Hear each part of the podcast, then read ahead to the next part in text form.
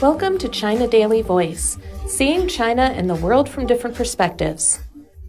Global firms confident in China's growth. Multinational corporations have voiced optimism and confidence in China's long term potential for economic growth, despite mounting external uncertainties such as the potential risks of decoupling and supply chains disruptions. They are also beefing up efforts to expand their presence in the world's second largest economy through further investment and localized operations. Economists and industry insiders said any intention of decoupling from China is clearly infeasible and against the historical currents, and attempts to do so would hamper the recovery of the world economy, which is suffering from high inflation and downside risks. They also highlighted China's economic resilience and a pivotal position in global industrial supply chains. Their comments came as Bloomberg quoted anonymous sources as saying that United States President Joe Biden aims to sign an executive order limiting investment by U.S. businesses in key parts of China's economy around the time of the summit of the Group of Seven Advanced Economies, which is scheduled to start on Friday in Japan. Hideki Ozawa, president and CEO of Canon China, said the anti globalization trend has not affected the development of Canon's business in China or the relationship between Canon and our Chinese partners. On the contrary, China's opening up remains a significant source of new opportunities for Canon. Ozawa said that with the upgrading of China's industries and consumption, domestic demand for overseas high end manufacturing and high tech services is growing rapidly, and Canon will seize the opportunity and continue to extend and deepen cooperation with its Chinese partners. The Chinese economy is very resilient, and China is the most important market for Canon. Canon is confident in the Chinese market. We will establish a more comprehensive supply chain from research and development to production and sales in China and invest more here, he added.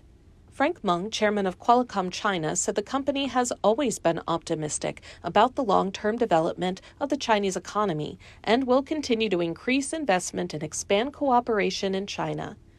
The number of Qualcomm's employees in China has grown by double digits almost every year since 2018, Meng said. In addition, Qualcomm has established joint innovation centers with partners, which is an important part of the company's continuous development in China, he said. Data from the Ministry of Commerce showed that foreign direct investment in the Chinese mainland, in terms of actual use, expanded 4.9% year on year to 408.45 billion yuan, $58.8 billion, in the first quarter of this year. Specifically, FDI in high tech manufacturing increased 18% from the same period a year ago. Samson Hao, executive vice president of Dassault Systems Asia Pacific, said the French industrial software company is highly confident about China's economic growth this year and will continue to invest more in the Chinese market, believing that China's growth will come from both domestic and global demand. Charlie Munger, a U.S. billionaire investor and vice chairman of Berkshire Hathaway, said, One thing we should do is to get along with China, and we should have a lot of free trade with China. It's in our mutual interest. Everything that increases the tension between the two is stupid, stupid, and stupid. The International Monetary Fund has projected that China's economy will likely expand by 5.2% this year, and the country is going to contribute about one third of global growth this year, which will provide more growth opportunities for other countries. Technological decoupling would impose significant costs on Asian economies, about 5% loss in GDP. That's quite a big number. In general, technological decoupling is very expensive for not just Asia, but for the rest of the world, said Krishna Srinivasan, director of the IMF's Asia Pacific Department. Tu Xinquan, Dean of the China Institute for WTO Studies at the University of International Business and Economics in Beijing, said Washington's increasingly tightened restrictions will wreak havoc on international economic trade cooperation, jeopardize global industrial and supply chain safety, and harm the interests of multinational companies around the world.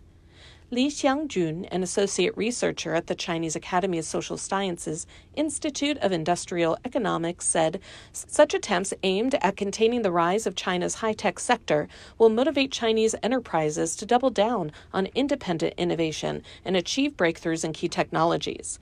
For example, China Electronics Corp, the country's largest state owned comprehensive electronic information enterprise group, has launched China's first open source desktop operating system platform, Open Kylin, which marked a breakthrough in bolstering the development of homegrown software operating systems.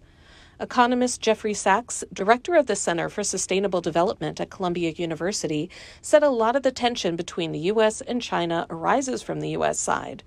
This is the U.S.'s mistake because some Americans think that if China is rising, the U.S. must be losing, Sachs said. But this is false. Economics is a win win cooperative game. That's all for today. This is Stephanie, and for more news and analysis, buy the paper. Until next time.